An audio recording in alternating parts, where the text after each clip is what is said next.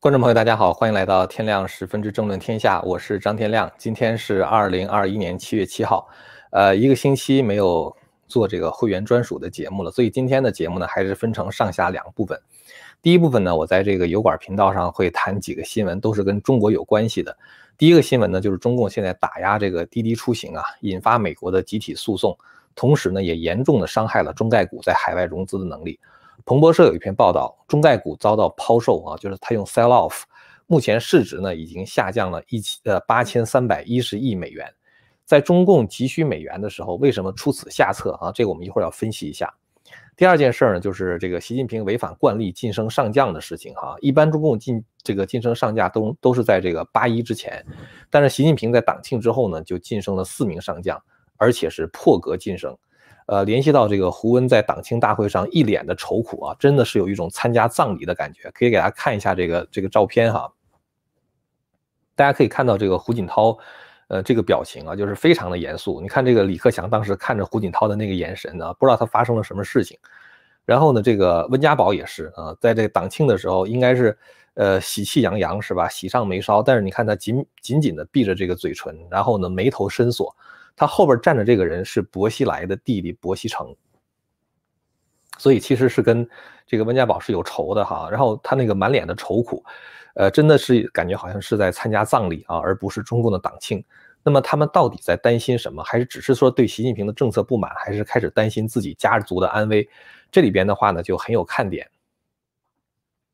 还有一件事情的话呢，就是这个中共可能要在香港对法轮功进行栽赃啊，这个事情也是特别值得关注的。呃，因为这个事儿将成为香港的标志性的事件啊，也直接涉及到中共的国际环境，呃，所以第一部分的话呢，咱们就谈这么三件事儿。第二件事情的话呢，我们会放在会员网上直播啊。我们想谈一下，就是中国航天投资公司的这个党委书记、呃董事长张涛打伤两个院士的事件。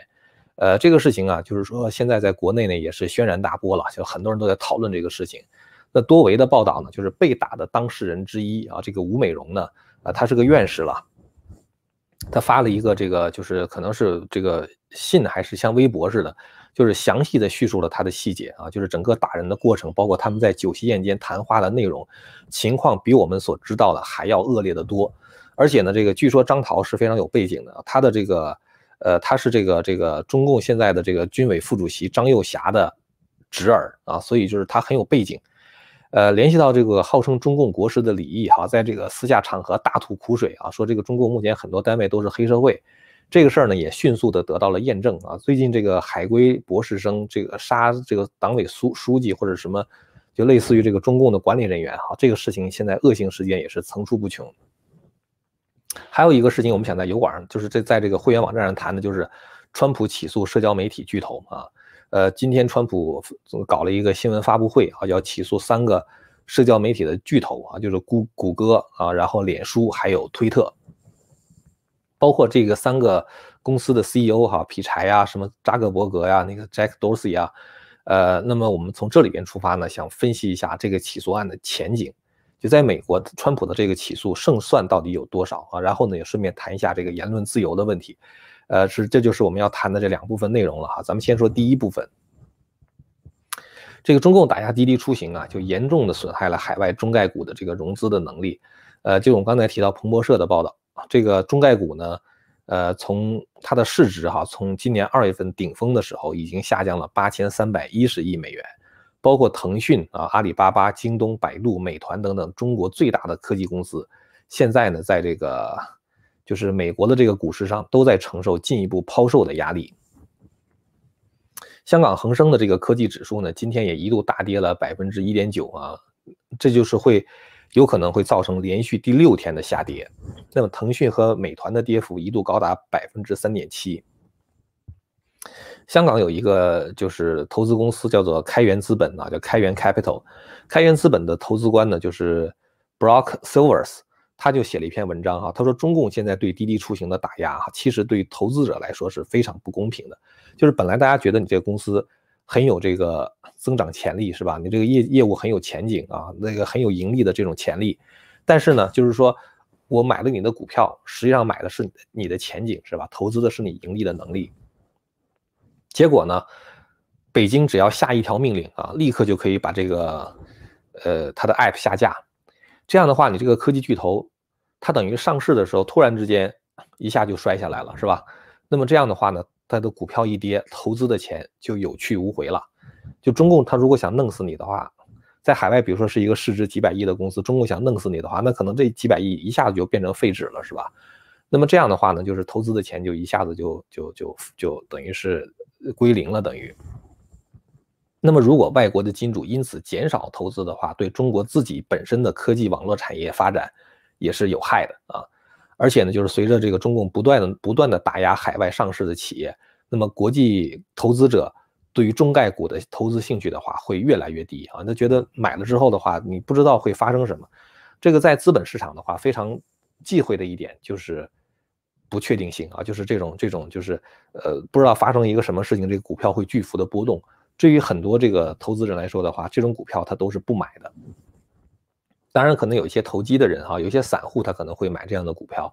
但是作为这个大的机构来说，还有 mutual fund 哈，这种大的机构，或者是说像一些资本管理公司，这种公司的话，它为了规避风险，它只有很少很少的钱啊，很少很少比例的钱，它可以去投资这种高波动性的这种这种股票。呃，大多数的话，它都是投那些就是这个长期以来看来这个成长潜力会非常好的那种股票。所以呢，就是等于是你这样一折腾的话，别人就不买你的股票了，是吧？对于中概股在海外上市，其实也是造成了严重的困扰。这里其实呢还有一个背景，就是中美金融脱钩的这个问题啊。这个问题我们以前曾经谈到过。呃，这个中美金金融脱钩呢，是在去年的五月份，就大概十四个以十四个月以前就开始发酵了。呃，其实呢，早在两年之前，美国佛罗里达的联邦参议员马克·鲁比奥，大家知道是一个非常反共的这个联邦参议员，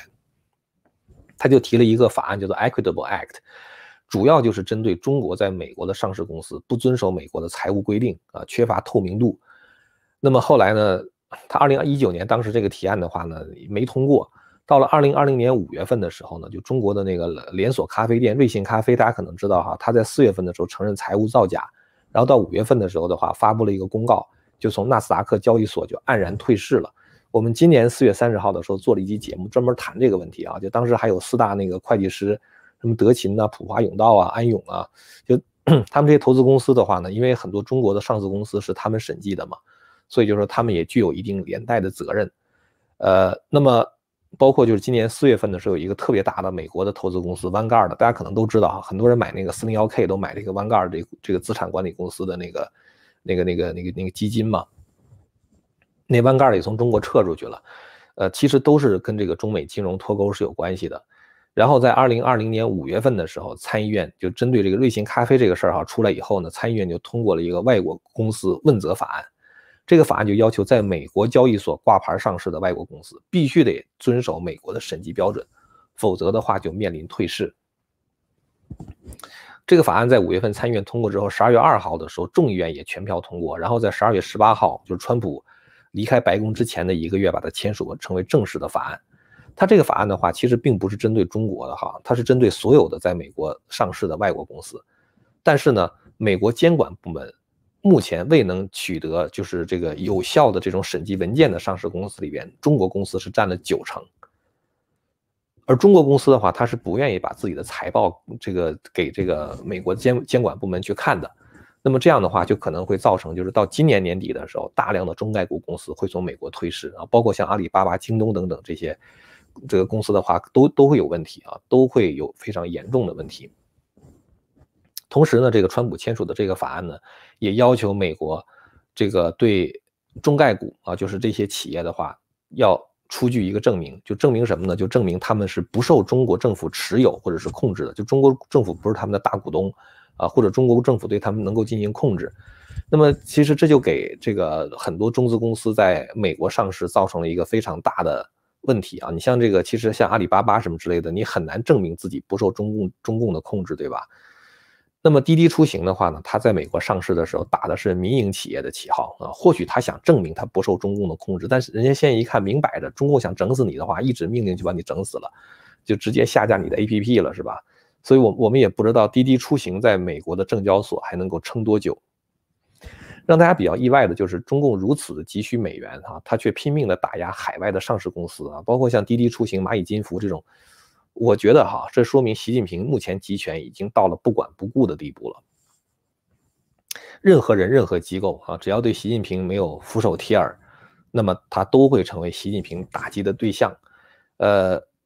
那么由于习近平他严重的缺乏安全感，就是一个人做这种事情的时候，表示他是严重的缺乏安全感。那么习近平呢，这个最近有一个动作哈，也能够看得出来，就是七月五号的时候，在北京的八一大楼之内啊，中央军委举行了一个晋升上将军衔的仪式。然后习近平的话呢，晋升了四名上将啊，一个是南部战区司令员，叫做王秀斌；一个是西部战区司令员，叫做徐启林；还有一个是陆军司令员，叫刘振立啊；还有一个是战略支援部队司令员啊，叫做巨干生。这四个人的话呢，被晋升为上将。这个一方面，习近平打破了一个惯例哈，就是一般都是马上到八月一号了啊，才这个晋升上将啊，因为八一是中共所谓的建军节嘛，对吧？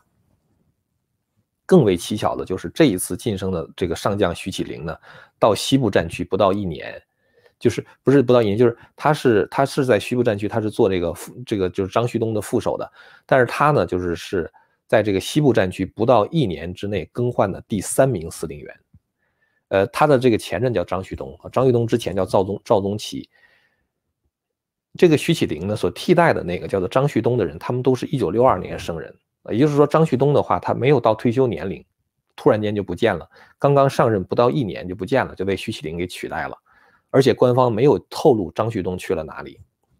所以这个张旭东去，就是说被升官了啊，就是离开这个西部战区之后升官的话，这可能性是很小的啊。现在都没有透露他到底去了哪哪里呢？很可能就是出事儿了啊。我觉得就是出事儿了。有人分析就是说说可能是跟中印边境冲突有关系，我觉得这个不一定啊。就是说，因为徐启林如果他本来就是张旭东的副手的话，他也是可以继续主导这个西部战。如果这是真是只是说这个中印边境冲突的话，那么他其实是也是可以负责任的。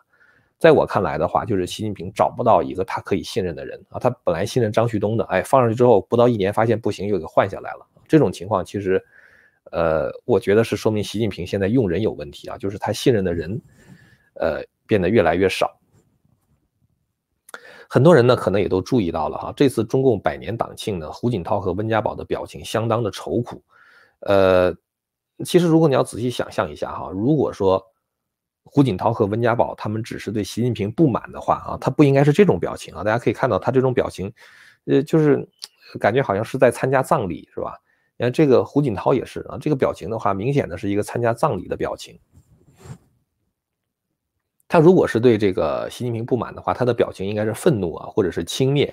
呃，其实当时这个胡锦涛，呃，就是在天安门，应该是两千零九年的时候吧，就中共建政六十周年，当时江泽民也在嘛。就是你看胡锦涛，他也是比较严肃，但没有这么愁苦啊。他可能对江泽民也是挺挺挺讨厌的，但是他不会是这种愁苦的表情，就看不到一点点的喜庆。呃，发布这个照片的这个人呢，是这个就是发布这个这个温家宝这个照片的人呢是。呃，原来大陆的一个教授叫做草记，他这地方写了一段话啊，他说，呃，就算是八九六四中共军队准备镇压在天安门广场和平示威的学生的前夕，温家宝当时随着赵子阳去那个广场上看学生嘛，就温家宝跟着赵子阳，当时温家宝的脸色也没有这样严峻过啊，呃，这个似乎是中共面临着存亡的危机。我觉得这个他不仅仅是一个对这个习近平政策不满的问题啊，其实以胡温的地位来说，他只要没有参与谋反，他是不会被习近平拿下的啊。习近平也不也没有必要拿下他们，最多呢就是家族的利益到此为止啊。咱们原来在那个会员网上做了一个节目吧，咱们就说说呃应该是油管上做的节目，就说这个胡锦涛的儿子胡海峰啊仕途已经凉了啊，就是习近平不会再升他的官了。最多到此为止啊，或者温家宝的儿子挣钱挣的没有以前那么痛快了。但是呢，就是不管怎么样，像他们这种地位的人啊，你首先不愁吃喝是吧？不愁医疗保健，干什么事情都是国家买单啊，是就是这么大岁数了，放轻松点也就是了嘛，对吧？但是我们感觉呢，就是说胡温之所以是一副参加葬礼的表情，就是恐怕觉得身家性命保不住了。这个身家性命保不住了，不是因为习近平会办了他们。而是因为他们觉得共产党可能会丢了江山，他们只有共产党丢了江山之后，他们这个就是基本的生活才会失去保障嘛。所以他是出于这样的一种深刻的担忧。呃，那也就是说，习近平现在的政策的话，就是末路的狂奔了啊。胡温的话都感到非常的忧愁。其实朱镕基没出来哈，我也真的也有这种感觉啊。我其实并不觉得朱镕基是健康出了什么什么问题，呃，我觉得他很有可能就是不满啊，就是对这个这个共产党的江山感到非常的担忧。最后呢，我想说一下这个香港的问题哈，这个呃，《大纪元时报》呢今天有篇报道说，这个香港呢有亲共人士啊冒充法轮功学员，呃，大家可以看到这两个人哈，这拿着这个紫荆旗啊，这在中共庆祝这个中共建党啊。旁边有一个人跟他们关系是表情非常的这个，就是他们实际上在一块很亲密的，是我们大纪元记者自己拍的，他们当时在一块儿，然后呢，过一段时间，这个黑衣人的话呢，就说他这个身上藏有凶器啊，而且呢，说是冒充这个，说的很有可能是一个法轮功学员，这个人根本就不是法轮功学员，因为香港法轮功学会的那个会长梁真嘛，他就说是根本就不认识这人，跟从来就没来过。然后的话，他长时间的和这个拥护共产党的人在一起啊，神情又比较亲密，所以呢，就是很有可能就是香港有会对这个法轮功啊，就是现在在有所行动啊，在有所行动。我们知道这个香港在这个马上国安法通过一周年的时候，呃，就迫使这个苹果日报停刊了啊，就是警方，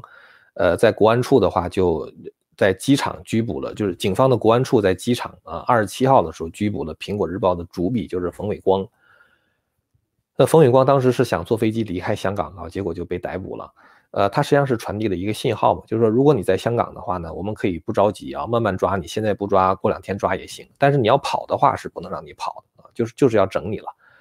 那当时我做这个节目的时候，就是我们在油管上六月二十八号做节目的时候，我就曾经说到哈，我说香港现在还剩下两道重要的闸门还没有落下来。第一个呢，就是港币还可以自由兑换美元啊，这是这第一个道闸门。第二道闸门的话，就是香港还没有像大陆一样的封网。但是中共在香港的所作所为，其实就是公开的耍流氓了。呃，我当时就讲说，中共关闭苹果日报呢，其实是在试水啊，因为苹果日报是一家媒体啊，而且是一个非国际化的组织。就他在其他别的国家没有那么多的分支机构，他可能在台湾有他的这个分支机构，但是他在这个其他别的国家没有他的分支机构，他也不是一个国际化的组织，他就是一个媒体，就相当于是两岸三地，呃，其实主要就是香港和台湾了啊，就是他他有他的这个这个这个呃报纸啊的发行，呃，包括网站什么之类的。那么中共的话就拿苹果来试试手啊，先镇压看看。如果国际社会没有实质的反应和制裁行动的话，那么中共可能就会采取更大的行动啊！这就是我六月二十八号当时做节目的时候做的一个警告。那么法轮功的话呢，这个团体在全世界目前一百多个国家都有人修炼的，加上就是说这个有很多法轮功学员他们办的媒体啊，像自媒体啊，像这个这个传统媒体啊，这个报纸、电视等等，呃是非常有影响力的啊！而且呢，就是很多的政要啊，就是这个的，就是也。经常出来支持法轮功嘛，所以就是跟法轮功团体之间的话也有联系啊，各国的政要。所以呢，这个中共在处理法轮功的问题上要更小心一点啊，因为苹果日报我刚才讲它它是这个比较本土化的这么一个一个企业啊，但是法轮功的话是一个国际化的一个修炼的团体。中共在新疆镇压维吾尔人，就是这个犯下这种群体灭绝罪，现在在国际社会，呃，就是这个名声非常坏啊，也是国际社会制裁中共的一个主要的理由。那么，如果在香港中共要取缔法轮功的话，他在国际上遭到的抵抗一定会更加的顽强。所以呢，就是说中共他可能会做一个什么事儿？就中共他可能会采取这个先行栽赃陷害的方法。就像两千零一年的时候，中共在天安门导演了一个电影，这电影的名字的话呢，后来就叫《天安门自焚》了啊。然后说这个，实际上是他导的一个电影嘛，他把这电影说成是法轮功学员自焚啊，然后呢，这个呃嫁祸给法轮功。呃，我觉得我们大家哈必须要注意一点啊，什么问题呢？就是在过去二十多年里边，从一九九九年七月二十号，中共开始在大陆残酷的镇压法轮功，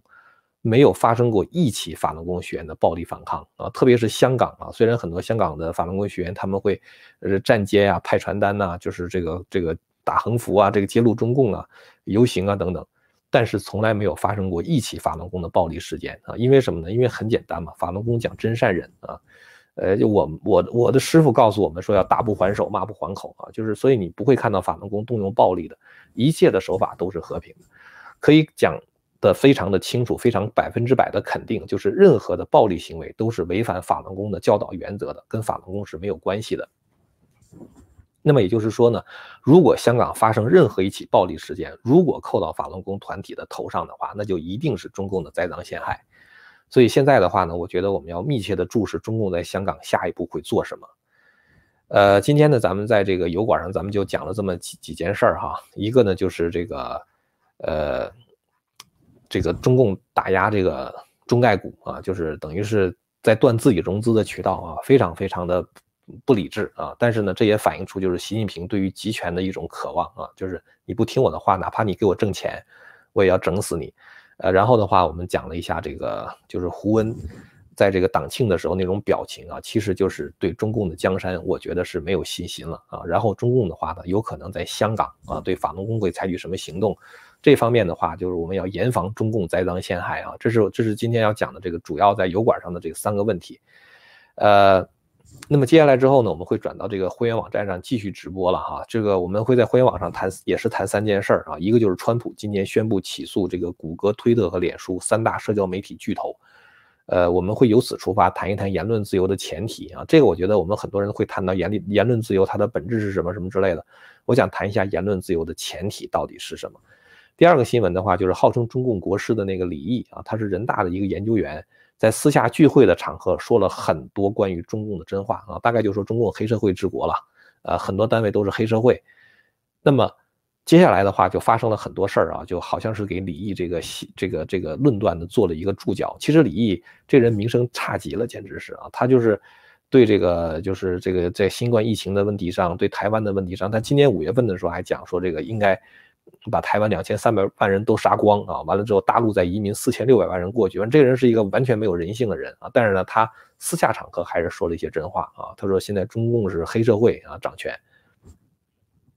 那么第三件事情想谈的呢，就是这个中国航天投资控股有限公司的党委书记、董事长张涛打伤两个院士的事件。呃，这个事件的细节现在我们又知道的更多了啊。那么这三个问题的话呢，我们就放在这个我们的这个在在这个会员网上谈了哈。呃，顺便跟大家说一下啊，就是很多朋友订会员网经常说觉得支付有问题啊，用 PayPal 什么之类的。现在呢有一个支付方法，就是通过网门。呃，通过网门来支付，那个支付方法的话，我已经放在这个视频的说明区了啊，大家可以自己去看一下。呃，我们跟网门合作已经很久了哈，这个安全性大家一定要放心啊，因为他们不存任何个人信息，他们除了这个用户名和密码之外的话，不存放任何你的个人信息。呃，那么今天的节目呢，咱就说到这儿了。现在大概是十点二十二分，我们大概三分钟以后吧，三三五分钟以后吧，我们在这个呃。我们会员网上再接着直播啊，那个链接的话呢，我们会贴在下方。好了，感谢您的收看，我们下次节目再见。千古文明汇成巨著，百家大义娓娓道来。希望之声精品网，希望之城隆重推出张天亮教授第二部大型讲史系列《中华文明史》，为您重现中国历史上最璀璨的文明之珠。让您在轻松的观赏中汲取古老的智慧和对当代的启迪。今天就登录 landofhope 点 tv，land of hope。